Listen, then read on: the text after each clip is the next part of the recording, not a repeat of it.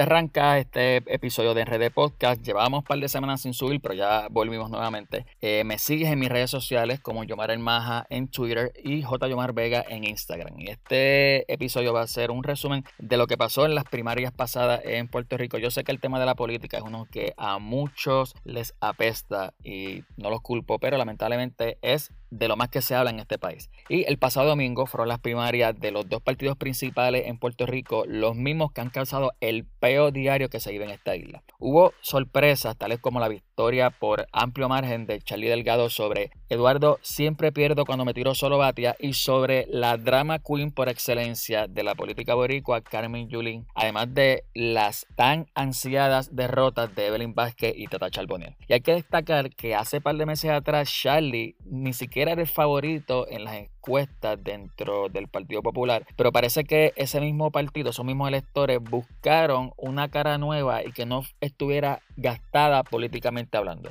Algo que me sorprende es que Yulín ni tan siquiera ganó un solo colegio en San Juan, el cual según ella, ese municipio era su carta de presentación. Pues parece que esa carta de presentación terminó apestando a Meao, tal y como huele el casco urbano de Río Piedra. Hay un detalle que para mí, digo para mí, lo que influyó bastante en este resultado. Y es que parece que los votantes conservadores o cristianos del PPD se alinearon con Charlie luego de haberse publicado un video donde aparece la pastora Wanda Rolón orando por Charlie Delgado. Y Wanda Rolón es la misma que llegó a decir que en el 2004 Roselló Padre era el mejor candidato para gobernador según Dios le había dicho.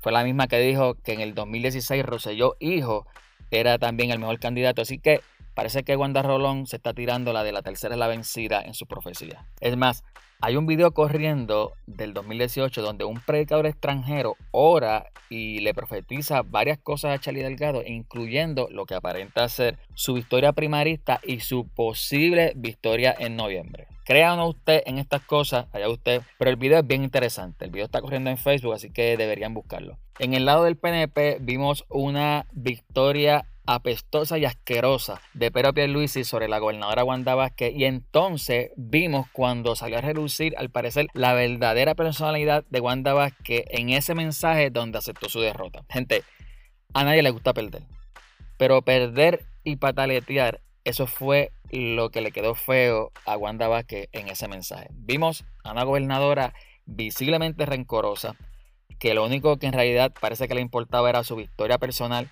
pues nunca habló de una unión del partido.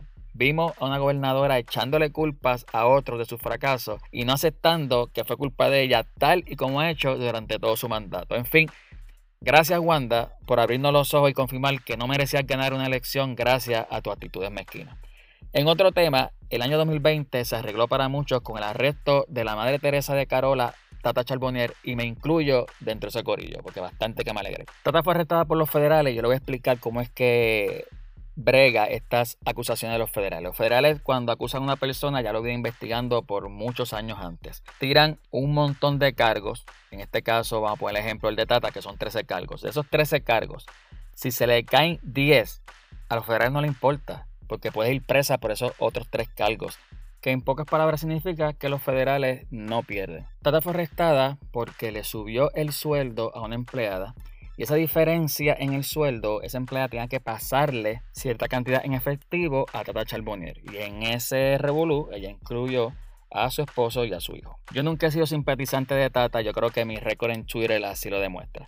Yo siempre la vi como una cristiana que se aprovechó de los púlpitos y de las iglesias para obtener beneficio político. Y le voy a decir más todo aquel pastor que prestó su púlpito para que esta mujer se trepara a hablar lo que fuera, yo creo que merece sentir lo mismo que sintió Jesús cuando recibió el beso de Judas, decepción y traición.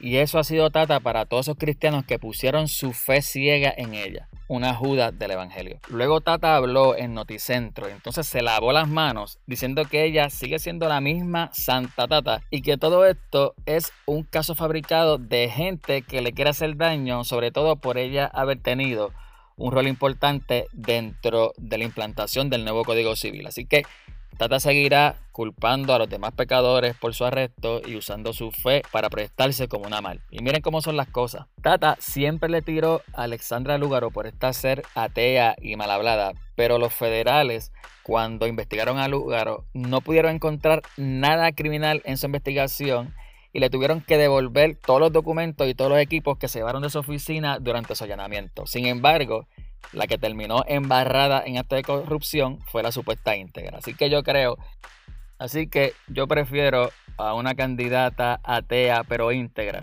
a tener a una supuesta cristiana corrupta. Y obviamente no todos los cristianos son iguales. Se lo puedo decir yo, que conozco a muchos cristianos íntegros y el claro ejemplo son mis padres. Pero también hay muchos ministros que se trepan en un púlpito y sus predicaciones lo que parecen son una charla de motivación de una empresa multinivel. Así que mi consejo a esos buenos cristianos que me escuchan es que, mire, no le haga caso a pastores que digan voten por este o voten por la hermana fulana que es parte de nuestra congregación. No hagan eso. Aunque al final del día yo no sé por qué yo estoy gastando saliva en esto, porque pasará lo mismo que siempre pasa.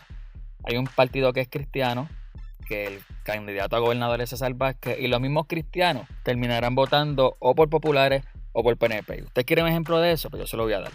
Meses antes de estas primarias, mi abuela me llama para preguntarme quiénes son los que se están tirando para gobernador. Pues yo le dije más o menos por encimita cómo eran los candidatos y le dije, bueno, abuela, hay un candidato que es cristiano y se llama César Vázquez. Y ella me pregunta, ¿pero es popular? Y yo, bueno, no, abuela, es de un partido nuevo, pero es cristiano como tú. ¿Saben lo que me respondió? Imposible, yo voto popular. Y yo, bueno abuela, pero tú sabes, el candidato cristiano. Y ella, muchacho, ¿qué pensaría tu abuelo si yo no voto popular? Y yo, abuela, pero ese abuelo se murió en el 91, chica, ¿qué va a pensar de qué? Pero pues ya ustedes saben que nuestros viejos son un caso aparte a la hora de hablar de política. En otro tema, los legisladores Johnny Méndez y Pichi Torres Zamora revelaron que dieron positivo a coronavirus y esto es algo, gente, que se sabía que en algún momento iba a ocurrir, porque los únicos que siguen en este país que se respete el distanciamiento social y no lo cumplen son los políticos. Porque parece que para ellos las restricciones no valen y son, parece que dioses que no se enferman. Sabiendo el alto riesgo que existe, siguieron con sus campañas y eso en cierta medida es hasta un acto criminal, porque pusieron en riesgo a tantas personas con sus malditas caravanas que lo que hacen al final del día es crear tapones. El mismo Johnny Méndez estuvo tres días antes de la primaria en una guagua montado con Pierluisi y con el representante Bulerín, que es una persona mayor, lleva como 28 años en la legislatura, tiene 71 años y no aguanta ni media sinusitis. Así que el combo de políticos volvieron a demostrar que no piensan en los demás a la hora de tomar decisiones. Y ustedes saben que es lo más brutal de esa insensibilidad de los políticos que cuando uno de ellos necesita hacerse una prueba molecular, aparece una al instante y el resultado se lo dan súper rápido. Mientras que un ciudadano como usted y yo tiene que esperar entre 5 o 16 días para poder conseguir una prueba molecular. Y eso lo que me dan ganas de a veces meterme en el Capitolio y comenzar a repartir pescozones a diestra y siniestra pero no lo hago para que mi abuelo que se murió en el 91 no piense mal de mí. Así que hasta aquí mi corto desahogo político. Sígame en las redes como Yomar El Maja en Twitter, J. Yomar Vega en Instagram. Gracias por el apoyo. Sigan compartiendo este podcast y será hasta la próxima. Se les quiere gente.